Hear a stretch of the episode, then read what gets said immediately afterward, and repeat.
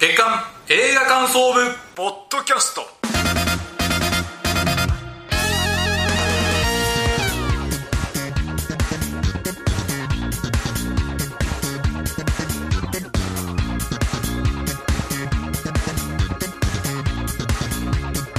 さあ始まりました月間映画感想部ポッドキャストこの番組の部員である矢野智之です同じく部員の滝沢亮ですよろしくお願いしますさあこの番組は現在劇場公開されている新作映画を映画感想部員である矢野と滝沢がそれぞれサイコロ振ってあなた映画について感想を言う番組です以上でございますさあ今月は2月号ということで91回目ということで、はいまあ新年明けて約1ヶ月以上愛知まして、まあ、こう2024年の映画が続々と,、えー、と公開されてますね、まあ、そ2うで月すも結構すごねいんですけどね、はいさあ前回から収録1ヶ月経ちまして、えーその間に見た映画ライフについて聞いていきましょうということで滝沢さん何本見ましたはい、はい3本見ました、じゃあその中から1本ピックアップするとスパイファミリーゴールドホワイトで いいねはい見に行まあきまし、た、公開が12月だからそうですねはい、全部大ヒットですねめっちゃヒットそうでしまししたょねなんかオリジナル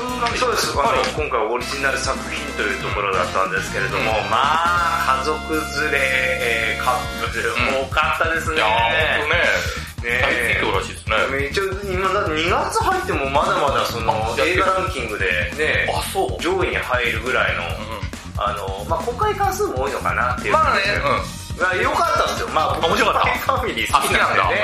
あ好きなん あの、いいんです。あの、やっぱスパイファミリーのね、僕好きなところになるんですけど、スパイファミリーってね、あの、暗くしようと思えばいくらでもね、ダーク、うん暗くできる映画なんですよ。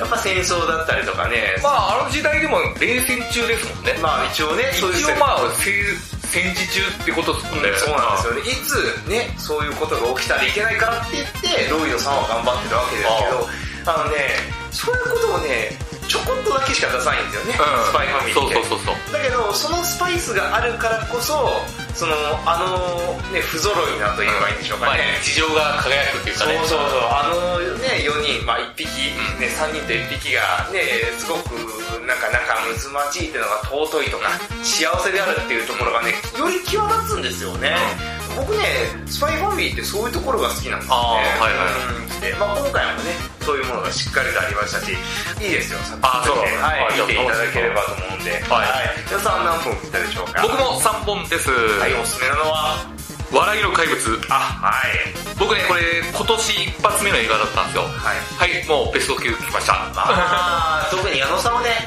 職業柄、痛感しますよねい。やこれね笑いに特化してるんじゃない映画だと僕思ってて、はいこうテーマがすごく好きで、まあ、僕が感じるテーマですよこれああくまでもなんかね理想と社会との折り合いのつかなさとどう折り合いをつけるかがすごいテーマの作品だったんですよ僕はねそこがね打たれたというかなるたほどまんなく良かったですねこれ僕多分ね今年もう終わってもいいです僕 それぐらい僕の中ではねたまんねえっていう映画だったんで大満足まだありますからね。まだ、まだ、11本ありますから。 11本もう1本目見てあもう今年終わりだと思ってもう、もうチャンピオンが決まったんでチャンピオンが決まった早いよね。あそうですかはい、実況です。こっからねまだまだいっぱいそうなんですよ。すごいものが来ますから。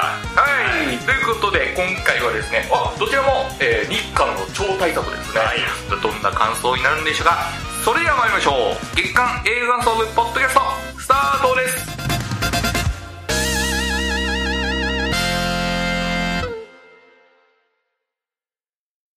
今月のカツオ国このコーナーは先月サイコロを回して決めた映画について感想を言うというコーナーです。メイン企画ですはい、ということで今回取り上げる映画一つ目は私、滝沢でございますが、はいい、きますよコンクリート・ユートピアですね。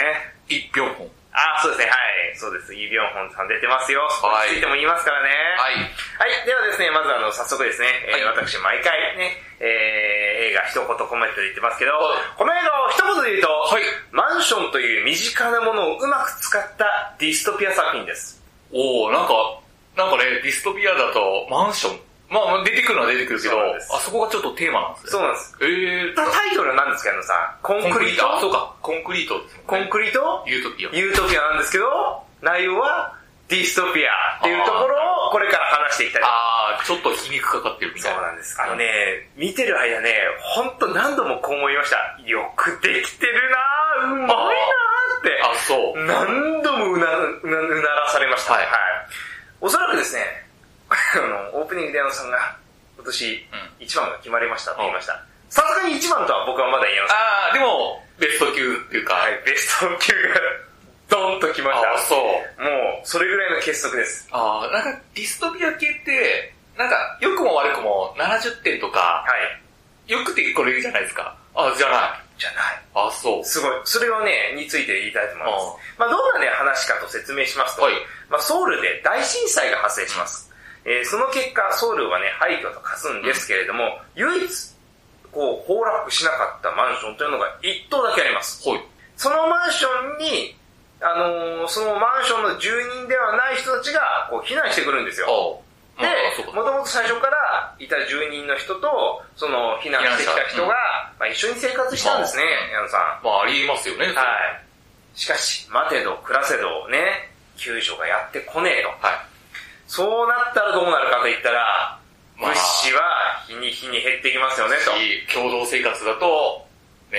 はい。はい、そういうことか。はい。物資が減ってくるというのは危機感感じますよね。そうすると、どうなりますかそれがテーマはい。なるほどね、逃げるじゃなくて、あーそういう人間関係的な、そうなんです。まあね、物資が日に日に減ってくるってことは、このね、もともといた人たちは、あれ、俺たちの場所になんか変なのいるな、みたいなことになりますよね。うそうすると、そのね、逃げてきた人たちを追放して、この住民のためのルールっていうのを作って、このじゅ、ね、マンションを、の住民を守ろうとするというのが物語の始まりなんですよ。あーであり、この映画の肝なんです。そうね、そう、なるほどね。そうなんです。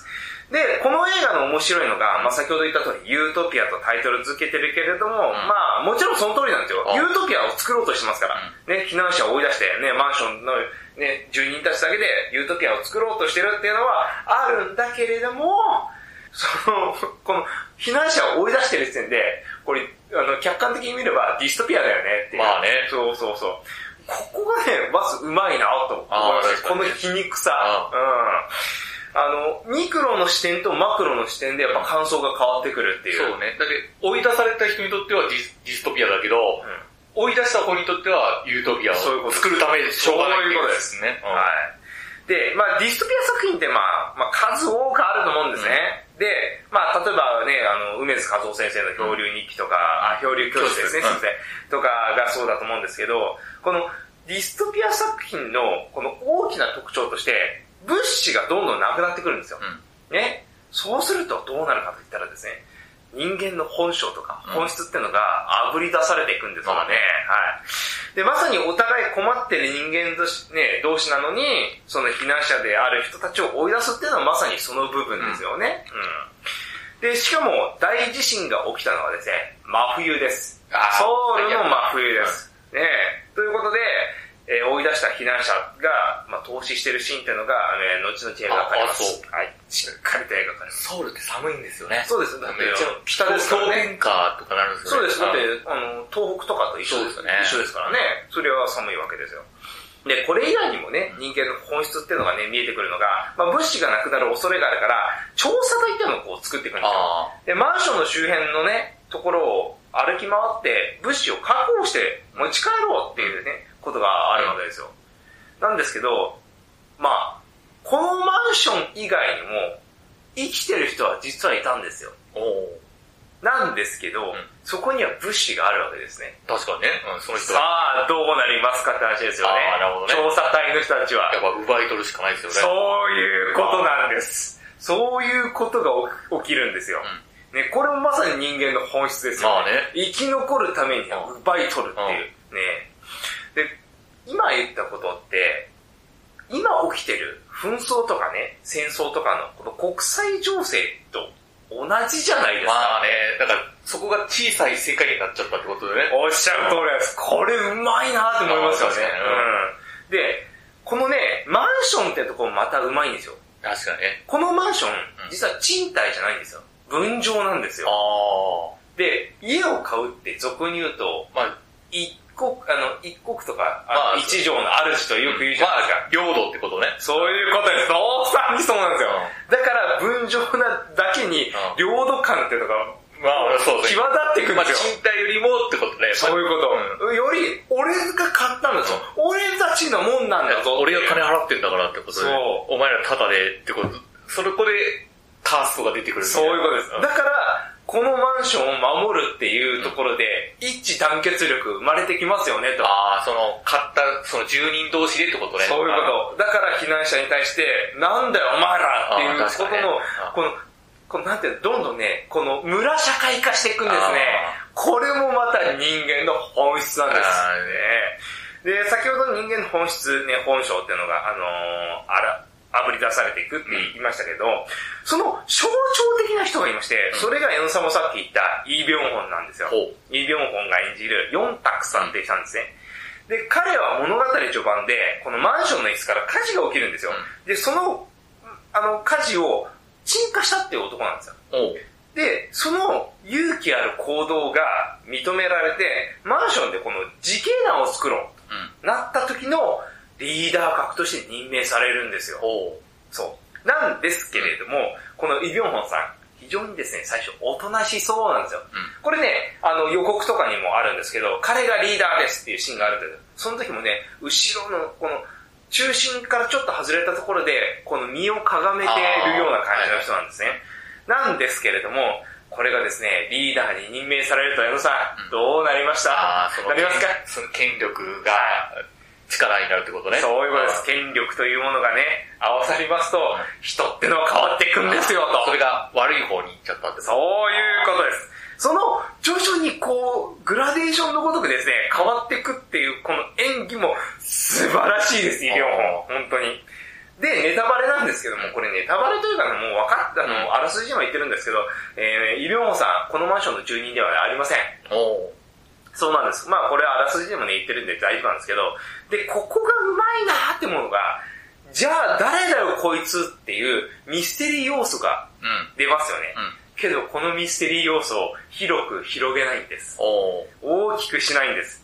で、あのー、だいたい終盤になってくると、この、イ・ビョンホンってのが、じゃあ誰なんだっていうのが一般的なこういうミステリー要素っていうのが、はいはい。まあ第3幕とか、クライマックスに向けて、ね、あの、明かされるシーンじゃないですか。このね、あの、コンクリート・ユートピア、えー、中盤よりちょい前あたりでそれがあります。おうなんで、これ何かというと、このミステリー要素っていうのは、これ全然大事なんじゃないんですと。うん。ただ、物語の都合上、これちゃんと消化しとかなきゃダメだよ、みたいな。ばらさなきゃダメだよねっていうところで、早くからやっちゃうんですよ。っていうことで、その、構成のうまさですよね。なんです、だから、この作品、別にミステリー要素をうまくし、あのー、持っていきたいってわけじゃなくて、もっとそういうところじゃなくて、ディストピア要素ってのを強く出したいんですよっていうところもね、これでうまくわ分かりやすくしてるんですよ。うあの、こっちも飲み込みやすいじゃないですか。ミステリー要素があると、それ気になるじゃないですか。うんそこはもうどうでもいいんだと。ん。はいはいはい。これがね、うめえなーと思うんですよ。はい。で、さらに言うと、この大災害ってのがまあ起きたわけじゃないですか。なんですけど、なぜ大災害起き、大災害が起きたかっていうところは、一切明かされません。うそこもいいんですよ。カットしてるんですよ。だから、うまくね、引き算ってのがね、よくできてる作品なんですよ、うんこの作品。だからわかりやすい。素晴らしい。本当に。この究極の状況、ね、極限状態に置かれた時に人間がどうなってしまうかっていうのを描いてるんですけれども、これさらにね、うまいなって思うのが、医療法みたいなそういうね、役みたいな権力によっておかしくなっちゃうっていう人がいれば、対極の役いてもいいですよね、と。うんそれがですね、パク・ボヨンさん演じるミン・ファという人なんですけれども、このミン・ファっていうのは、この主人公、あの、パク・ソジュンさん演じるあの男性がいるんですけど、この人が主人公です。ああ、いい妙法じゃないじゃないです。えー正式に言うと、あの、パク・ソジュンさんです。で、この人の奥さんです。うん。このパク・ソジュン演じる主人公の奥さんなんですけど、このパク・ソジュンっていうのがね、の話します、に入るんですけど、もう優しい男なんですよ。うんで、なんですけど、調査隊でイ・ビョンホン演じる男と接するうちにあ感化されてしまうんですよ。はいは権力によって変わった男に感化されて変わってしまうって、これまたうまいでしょ、うん二重構造で。なんですけど、このミンファというね、あのー女性は、それを客観的に見てるんですよ。なんで、えちょっとおかしくないとか、そういうところを、それってどうなのっていうところを、どんどん疑問をぶつけていくわけなんですよ。はだから、あのー面白いんですよね。疲労って。んつまり何か、だから、さっきは避難者を追い出すってやったじゃないですか。それに対しても、え、どうなのって思うわけですよ。けけど、それって、翻ってみると、こう見てる客観客の私たち、うんそれ言えるかって話なんですよ。い。まあ、そうね。そう。だから、医療本側に続くのが結構楽じゃないですか。はい。そういうことよね。そうあ。それに対するブレーキ役としているわけですけどあ、そのブレーキ役の、うん見てる観客、できますかっていうところの問いかけでもあるーんでなするよ。ほどね。それもまた、うまい脚本だし、うまい構成だなーっていう、役、役としてもね、役の配置としてもうめえなーっていう、もううならされますね、本当に。はいはいまとめますと、うんもう、物語の内容も、構成も、役者の演技も、もう見事すぎるほどの傑作です、はい本当に。矢野さんもね、脚本書かれてるから、あの、脚本の難しさとか、構成の難しさってわかると思うんですけど、うんあの、もし機会があったら、これ見てくだうん。さい。ああ。あの、 本当に見ながら、普通にうめえなーって思いながら多分見続ける。やっぱね、韓国だからね、やっぱその、脚本のシナリオとかすごいですよね。あの作りとかね、映画の。やっぱり脚本とか作っていくときって、足し算ってすごくしやすいですけど、引き算って低い。ねまあ、、怖いですよね。ですようん。。あだけど2時間くらいちゃんと作んなきゃいけないんですよ、それで。あ。ちょっとなんか盛りたくなるじゃないですか。あそこをちゃんと踏みとどまって引き算してるってのがやっぱり韓国映画のうまさだなと僕は思いますね。あー確はい本当にあの、冒頭のね、あの代表、あの、大師自身の表現があったりとか、まあ、あの物語の中でも余震が起きるシーンがあるんで、あ。はいはい。あの、まあ、先日でも能登半島地震が起きた時とか、まあ、東日本大震災でね、あの、心の傷になってる方もいらっしゃると思うんで、この、積極的に進められないっていうのは本当確かです。うなんですけど、この地震や災害ってめちゃくちゃ怖いけど、その奥にある、その人間の争いとか、本質っちゅうのが、一番怖いんだよっていうことを表現した、本当素晴らしい作品なので、あのー見てほしいなと多くの方に思いましたね。はい。はい。以上が私の活動報告でした。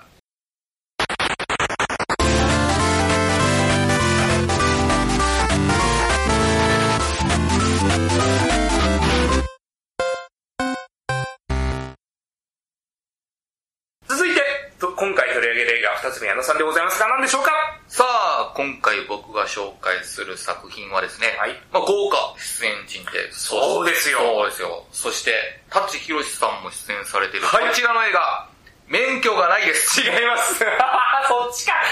危ないでかってボケると思ったよ。 舘ひろしさんの代表そ作。うそう違う違う違う。参考してくれよ。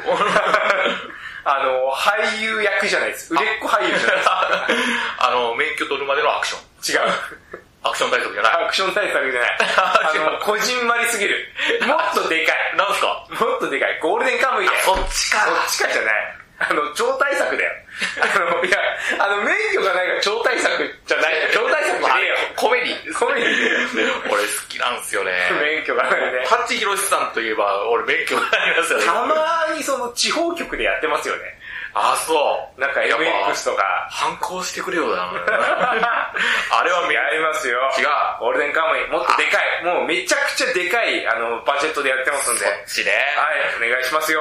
じゃあ、ゴールデンカムイ行ってみましょう。はということで、えー、まず本題に入る前に、今回感想を言うスタンスをまずお話しさせていただきます。はいはいえー、まあ前回の放送でも言いましたけど、僕ですね、えーこれ、ゴールデンカムイ、もう大大人気の漫画原作でございますけど、はいそうですね僕ですね、ゴールデンカムイ読んだことありません。はい。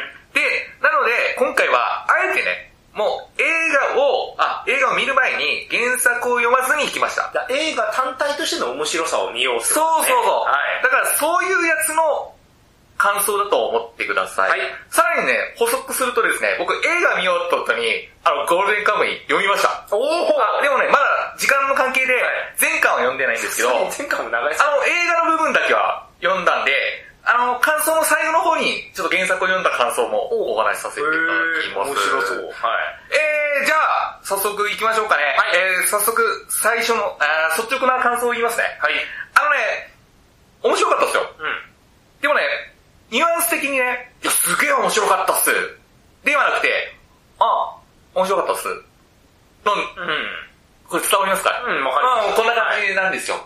で、本当にね、もうすごい大迫力の映画だし、もう次から次からもうアクシデントがいっぱいあるし、いいんですけど、なんかね、うん、面白かったです。ぐらいのニュアンスなんですよ。これが僕の率直な感想です。まあ人それぞれですから、感想は。で、なぜ僕これぐらいの感想になっちゃったのかなと思って、僕なりの見方ね、うん。なんですけど、あのー冒頭からね、すごい迫力の戦争シーンなんですよ。お例えば、あの、このオープニングのアクションが、100点満点中80点だとしますね。はい。そしたら、そっから、ずっと80点が続く感じ。あー、なるほど。なんか、僕のわがままですけど、まあ、点数上げてほしいじゃないですか。うんまあね。僕の中でですよ、80点がずっと続いたから、うん、面白かった。もうちょっと欲が出ちゃったっていうのがあるし、あと、やっぱこれ映画見る前に結構やっぱアクションを期待して見るはわけですけど、なんか今までにないアクションを見たかったなっていうのがあるっていうか、まあいろんな映画と合わせてっていう、もう今すごいアクション映画って、まあね、海外含めてで、日本もすごいし、でより新しいのが見たかったっていうのがあるから、そこも、なんか感じでなかった。でも、本当に素晴らしい映画なんですよ。だからこそ、こういうニュアンスの面白かったっていうのがありました。でもね、こうやって言ってるけど、本当に悪いとこないです、マジで。はい。でも本当にエンターテインメントとしてすごいいい出来だと思うんですよ。で、まあこっからちょっと、僕が一番、ああ、良かったなと思ったのは、うん。やっぱキャラクターがすごく良かったですね。キャラ立ちがいい。ああとまあそ、それを演じてる役者陣が本当に素晴らしいなと思います。みんないいんですけど、主にね、あの、主要キャラの、えー、山崎賢人さんと山田杏奈さんと山本優馬さんはい。が本当に素晴らしかったですね。元からこの3人好きなんだけど、やっぱこの3人がすごく良かったから、引きが良かったというか、まあ一人ずつ言っていくと、まあ山崎賢人さん、で僕結構好きなんですけど、山崎賢人さんってやっぱクールなかっこよさもありながら、今回の映画では野獣感もあるんですよ。うん。うーん。で、かといって、ちょっとお茶目な部分もあるし、なんかやんちゃな部分もあるし、なんかいろんな表情をこのゴールデンカムイに見せてくれるから、やっぱそこの演じ分けすごくうまいですよね。あー幅広いというか。あーで、スター性もあるし、うん。ちょっと汗ありますよね。でもなんか身近な友達になりたい感もあるし、ほんとこれ主人公としてすっごいいいなと思いますね。あ山崎賢人さんっていろんな役やられてますよね。あと実写の映画からキングダムとかね。キングダムもそうでやっぱ山崎賢人さんやっぱいろんなプレッシャーがある中、今回もすごく良かったですね。やっぱ主役の器というか、かといって庶民的なとこもあるし、僕ね、山崎賢人さんの過去作で好きなのがね、あの、雪貞監督の劇場っていう、まとあやさん。あー、はいはいはい。ああ、そうだ。あれ配信で見れると思うんで、うあれがすごい良かったですね。僕があの、あ映画自体もすごく良かったんだけど、山崎賢人さんなんか、僕なんか、わあ山崎賢人さんってすごいんだってことを感じたのがこの劇場っていうので、もし気になる方は見てください。それと同様にね、山崎賢人さんと同じ感想になっちゃうんだけど、山田杏奈さん。もうやっぱりね、もうかっこいいし、可愛らしさもあるし、かといってお茶目だし、ちょっとドジなとこもあるし、いろんな表情をこのゴールデンカムイに見せてくる。この演じ分けがね、本当に素晴らしいっていうか、あ、この人こういう姿もあるのあ、ここではかっこいいっていうのを、ちゃんと演じきれてますね。僕、山田アンダーソンも本当元からファンで、やっぱ、この映画観測部でもか語ったんだけど、開いてっていう作品があったんで、ああ、はい。もしね、ゴールデンカムイで、山田アンナさんを気になった方、開いては、もう、ま、真反対の 役柄やってるんで、これぜひ見てください。びっくりすると思いますよ。え、こんなエンターテインメントの作品もやるし、え、こんな役もやるのっていう、これぜひ開いてみてください。それとですね、山本優馬さん、あの、ちはやふるの肉まんくんですよね。そうですね。あの、あの時も素晴らしかったけど、今回もすっごく良かったですね。なんかね、山本優馬さんが演じるのがね、し白石義武っていう役なんだけど、まあ、ひょうきんなやつです。お調子者。山本優馬さんがお調子者やると、やっぱね、鼻につかないというか、うん。あ、と、学校にいてほしいみたいな。 それをなんかね、ちょっと鼻につくつく感じで演じられると、なんか嫌じゃないですか。はい。でもなんか天真爛漫に山本優馬さん演じてるから、めちゃくちゃ好きになるんですよね。これを見事に演じれるの今山本優馬さんくらいじゃないですかね。ここん、やっぱ、山本今、いいなと思いました。あ、肉まんくんも最高ですよね、あれ。 なので、この3人すごく良かったですね。あ、これが僕、ゴールデンカムイの素晴らしいところだと思います。はい。本当にね、もう、いろいろ、なんか悪く、悪い風に受け取られるかもしれないけど、本当にいい出来の作品で、で、こっから最後なんですけど、はいあ、原作読んだ感想言いますね。はい。あのね、原作読むとね、映画がね、びっくりするぐらいの再現度なんですよ。へ俺ね、原作読みながら、えー、えー、えー、えー、って、びっくり、もうほんとそっくりすぎて、やっぱ監督さんがね、あのー、久保茂明さんって、はい、ハイローハイランードああ、ハイランド、そうそうです、そうのです。監督さんって、はい。元からゴムでカムイ好きだったんですって。んだからファンだからこそ、本当に忠実にやろうっていうのがあって、なるほどね。映画見た後原作読むのびっくりしました。え、こんなにそっくりなのっていう。いや、だから、だからこそね、なんか原作ファンの方からも結構評判がそれは聞きますね。いいんでですよね。はあ、いそれがめちゃくちゃ納得できる出来でしたね。だから原作読むとよりこの映画の凄さが分かったんで、で、これね多分ゴールデンカムイまだまだ序盤の序盤で映画描かれてるんで、この先も僕ね原作もこれからも読み続けるし、あと映画も必ず見に行こうと思うぐらいいい映画なんで、ぜひ皆さん見てください。今月の矢野の活動報告でした。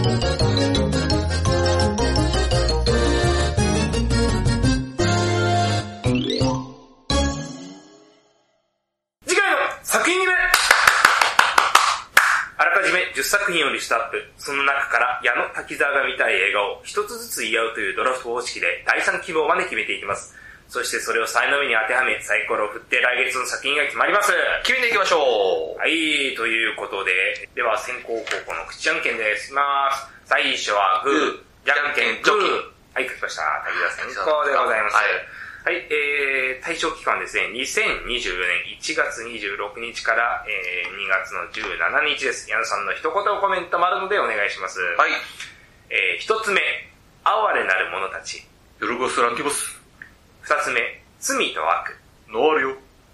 三つ目、熱の後に。ゆいちゃん。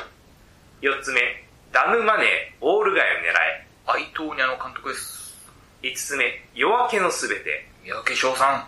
六つ目、一月の声に喜びを刻め。カルーセルフマーキさん出るよ。七つ目、カラーパープル。タモリさんが嫌いなミュージカル。八つ目、ファイブナイツ・アット・フレディーズ。来ました、ブラマハウス。九つ目、ジェントルマン。ガイチュー。そして、十個目、棒は恐れている。ありがとう。はい、ということです。はい。はい2月ちょっとね。すごいですすね。っごいや毎年2月はすごいんなでんすよ。かね、やっぱ映画ってなんかありますよね。11月とか2月とかそう。なんですよ。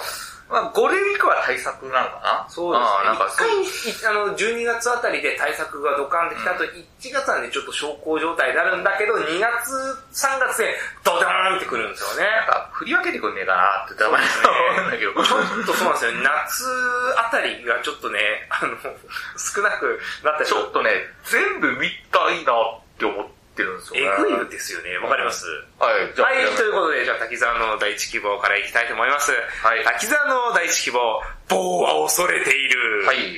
はい、来ましたよ。アリアスター監督、最新作でございます。まあ、一番注目されてんのかまあね、アリアスターですから、まあ、一筋縄も二筋縄にもいきませんよ。なうん。 あの、私たちに、あの、未知の世界へとね、連れてってくれるっていう。あだから予告を見ただけで分かった気になっちゃいけないのがアリアスターなんですあ、よ。まあね。 あの、予告で、なんていうの、100分の1もお教えてくんないですから、ね、あ見なきゃ分からないっていう。それがいいとこですよね。はい、ということで、矢野さんの第一希望なんでしょうかあ、ファイブナイツ・アット・フレディーズ。出た来ましたね、ブランマス。あのー僕はブラムハウス今押さえとくべき映画だと思います。映画会社だと思って。これね、僕予告だけ見たら、あの、スルーしたんですよ。ただ、内容見たときに、あのあの、あの、ホームページ見たときに、ブラウンハウスって出た瞬間に、あ、これ矢野さん枠だと思って、入れたんですよね。あの、ブラムハウスはね、もう、名前、どんな内容かは関係なく、買った方がいいと思う。まあ一時期の A24 的なね。そうそうそう。あの、マジってすごいと思います。あの、は出い来が。うん。まあ、どっちにブレるかっすね。そうですね。ホラーなんだけどね、でも社会性は確実に入れるんですよね。うん、確かに。 かといってどっちにぶれるかね。それがエンタメに行くのか、もう完全にもうお客さん無視で、はい完全に落とはい。しに行くか。どどっちかだと思います。はい。はい。では、滝沢の二枠目いきたいと思います。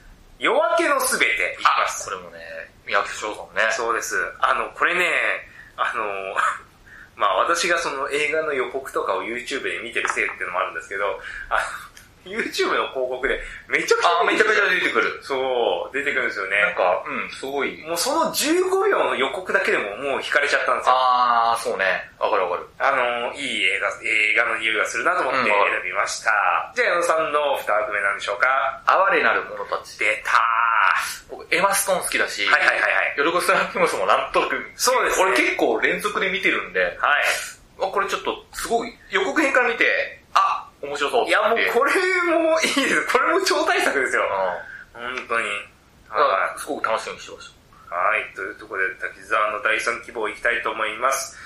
ダブマネー、ウォール界を狙え。た。あー、俺もね、見ようと思ったんですよ。僕、これあの、アイトーニャンの監督好き。そうなんですよすごく好きで、あの、クルエラもこの監督だったんですよ。はいはいはい101匹ワンちゃん。そうですねえこれエマストーンで。これもね、すごく良かったんですよ。なんかね、題材的にはそんな惹かれないですけあど。の、実際の話でしょそうそう、これ実はね、ただ監督が、あれ、アイトーニャの人なんだと思った瞬間に、いや、これは一筋縄では終わらんぞと思って、ダムマネー入れましあた。ーはクルエラも良かったんですよ。い。よかっマたジですねうん。わ、かります。はい、ということで、矢野さんの第三希望は何でしょうかどれにしよっかなが、はい。どれ、もうどれも見たいんで、はい、わかります。すごく悩むんですけど、熱の後におー、熱の後にですね、そっち行きましたか。橋本愛ちゃん、はい僕好きだし、中野大河さんが出る作品でちょっと面白いなと。はい。はい、わかりますよ。なので気になるんで、見ようと思いまこれす。すげえな。1月の声に喜びを刻めとかね。 そう、いあやいやのー、いいですよねテアドル新宿見に行くとね、この予告流れそてう、めっるねちゃ流れますね。 あ、じゃあなんか、あと、カラセマキさん出るの珍しいじゃないですか。そうですね。うん。ちょっとこれ楽しみだあな。あ、ま、前田っちゃんもすすごく好きだし。そうですねはい。カラーパープル、もうこれまた YouTube の予告で、めちゃめちゃ出てくるんですよあ。ー井上さんのね、なれ、あの、そうね、前予告はナレー俺ションみたいな。からね。これもちょっと惹かれますよね。んどうやったんだけど、残念ながら。はい、はいじゃあ、6枠おさらいいってきます。えー、1枠目、某は恐れている。ミッド様、 2枠目、ファイブナイツ・アット・フレディーズ。なんかブラマハウスはいいっすよ。 3枠目、夜明けのすべて。お姉ちゃん、 4枠目、哀れなる者たち。指原です。 5枠目、ダムマネー、ウォール街を狙え。いや、クルエラも良かったよ。そして6枠目、熱の後に。あー実際の事件をちょ、モチーフにしてます。そうですね、はーい。そうです、そうか、そう。指原さんとはね、もろもろいろんな人が、ちょっとコメントを。 いや、CM 結構流れてましたよね。そうですねナレーションでね。はいい。あれ結構地上波で結構流れてて。おーやってたな。はい、ということで、運命のサイコロタイムいきたいと思います。はいい、きますよレッツサイコロタイム !6! お、ネットの後に、お、来ましたね。おー滝沢さんがこっち。はいはいあーはなるほどですね。わかりました。はい。じゃあ、矢野さんの、あ、6が出たら振り直しです。はい。いきますよ、矢野さんのレッツサイコロタイムい。マジでどれでもいいです。。そうですね。3! 夜明けのすべてあ、どちらも法が。ほー、いいですね、なる夜ほど明け。はい。はい。邦画の、なんか、これは、独立系なんですかね。なんかどっちも、あ、そうじゃないかもしれないけど、どっちもミニシアターっぽいですよね。そうそうはいはいはい。いいです面白いじねゃないですか。。本当に、こんなに、ボーアとかあるのに。いやー、全然ですね。まあしょうがないですね、最高なんで、キルタ問題。はい、ということでエンディングでございます。今回も聞いていただきましてありがとうございます。あはい、ということで、えー私たちが3月号に、えー感想を言うのが、矢野さんが2月9日金曜日公開、夜明けのすべて。はい。